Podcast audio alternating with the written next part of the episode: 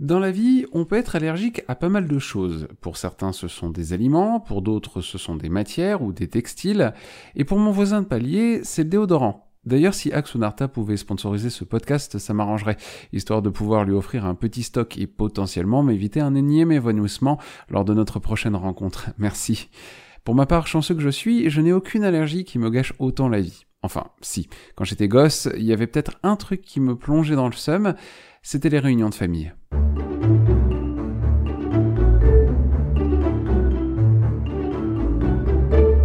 Qu'on se le dise, je n'ai jamais été trop famille jusqu'à présent. Quand j'étais petit, j'énervais mon daron parce que je ne pouvais pas tenir en place. En même temps, avec du recul, qui pouvait décemment me blâmer? Mes cousins recevaient leurs cadeaux de Noël chez mon oncle, moi je devais attendre de rentrer à la maison. Ils avaient même le droit de jouer à la Super Nintendo, mais pas moi. Pour un gamer de mon envergure, avouez que c'est frustrant. Bon, détail de geekos à part, comme j'étais toujours le plus jeune aux grandes tablées familiales, je ne recevais pas l'attention que je méritais. Moi, le petit dernier qui ramenait toujours de bonnes notes, qui faisait pas de bêtises à la maison, qui était toujours propre sur lui pour faire bonne impression. Ouais, j'étais boring as fuck en fait. Bon, enfin, pas plus que ces grandes réunions pendant lesquelles je me contentais de finir mes assiettes et d'attendre de pouvoir rentrer à la maison. Non pas que je n'aimais pas ma famille, hein, qu'on s'entende bien, mais mes jouets, eux, étaient nettement plus intéressants que ces grands rassemblements pendant lesquels je jouais les plantes vertes.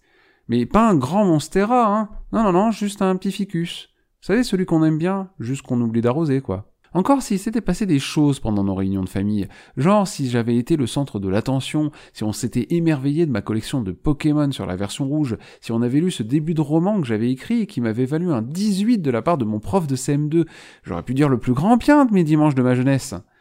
Pour sûr, celle qui a des choses à dire à chaque réveillon de Noël qui passe, c'est bien Anne, une femme bien courageuse dont on va suivre les déboires dans l'ouvrage d'Aurélie Valogne sorti au printemps 2022 et qui vient tout juste de sortir en poche, La Ritournelle.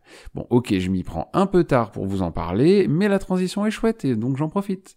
Anne et Antoine sont un couple de trentenaires qui mènent une vie plutôt ordinaire avec leurs deux jeunes enfants, Tom et Léo, sur qui la magie de Noël est toujours aussi efficace. Sauf que voilà, le coup près tombe pour Anne un 24 décembre dès 7 heures du matin avec le coup de fil de sa mère, Nadine. C'est elle qui va devoir organiser le réveillon de Noël cette année. La reine mère a parlé. Ah, Nadine. Ah, je veux faire aucune généralité, ni me moquer de personne, hein, mais rien qu'à son prénom, Nadine, on sent qu'on va vivre un grand moment. Enfin, peut-être que je me suis laissé légèrement influencer par le personnage de Nadine de Hot Chili Pepper joué par Michael Youn dans le Morning Live, ou bien par la grande Nadine qui secouait sa grosse cloche de vache à lait dans la cour de récré de mon ancienne école maternelle. Nadine, c'est la belle-mère insupportable par excellence. Dès la première page du roman, et j'exagère même pas, on sait qu'elle va être saoulante. Un coup de fil à 7h du matin, le jour du réveillon de Noël, juste pour rappeler de ne pas oublier la bûche. Non mais on a déjà envie de la fracasser, cette zinzette.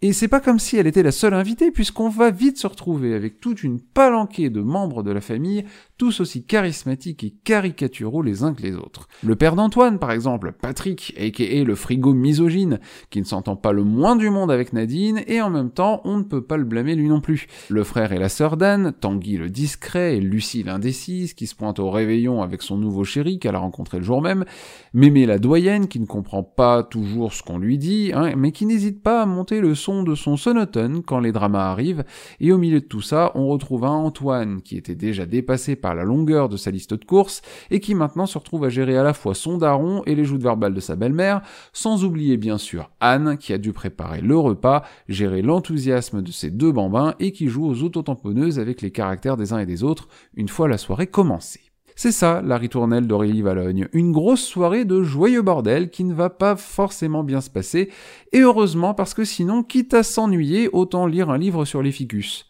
La partie la plus intéressante du roman se déroule en huis clos dans l'appartement d'Anne où l'on suit heure après heure la dégradation progressive de sa santé mentale. Par conséquent, le roman est court et pour cause, il fait moins de 230 pages. Il se lit très facilement, d'une seule traite, en deux heures à peine, et c'est pourtant un escargot de la lecture qui vous parle.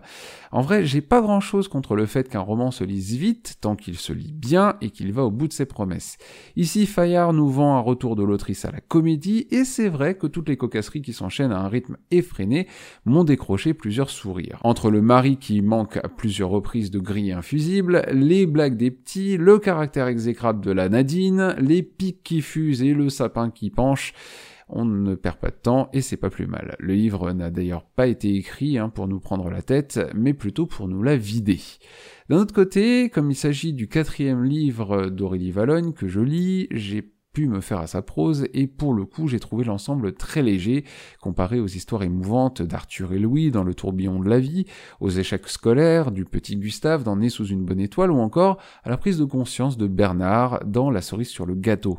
Malheureusement, ce n'est pas en 230 pages que l'on peut développer tout un ensemble de personnages, et les comportements des uns et des autres sont exagérés au possible pour créer l'hilarité, si bien que oui, on sourit, mais on n'y croit pas un seul instant, tout comme on ne peut pas croire que Mr Bean n'a pas fait exprès de mettre sa tête dans la dinde. C'est donc un retour à la comédie, oui, qui a le mérite de détendre après une dure journée de travail, un peu à la manière d'un téléfilm du dimanche après-midi, mais duquel on ne va pas tirer forcément une leçon de vie comme on pouvait le faire dans les précédents ouvrages.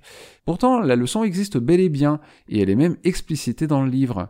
L'autrice nous explique par le biais d'un de ses personnages qu'une famille, même loin d'être parfaite, c'est précieux, et que les plus grands désaccords peuvent finalement nous rassembler. Et pourtant, c'est pas pour nous ouvrir les yeux sur l'importance des liens familiaux qu'on va se retourner vers la ritournelle, mais plutôt pour son joyeux foutoir anti-cafard à base de petits dramas de la vie quotidienne qui ne manquera pas de vous faire réfléchir à deux fois avant de vous mettre en couple. Parce que oui, se mettre en couple, c'est prendre le risque de voir une Nadine débarquer dans votre vie, et ça, c'est peut-être la prise de conscience la plus importante que vous puissiez avoir après avoir lu ce livre. Merci à tous d'avoir écouté ce deuxième épisode des Lectures du Loup en podcast. Si vous ne l'avez pas déjà fait, n'hésitez pas à lui laisser 5 étoiles sur Apple Podcast, sur Spotify ou sur toute autre plateforme à étoiles, à vous abonner et à suivre les Lectures du Loup sur YouTube, à me rejoindre sur Twitter, at Lecture du Loup et sur Twitch. Et bien sûr, rappelez-vous que dévorer des bibliothèques n'est passible d'aucune sanction pénale. Alors bon appétit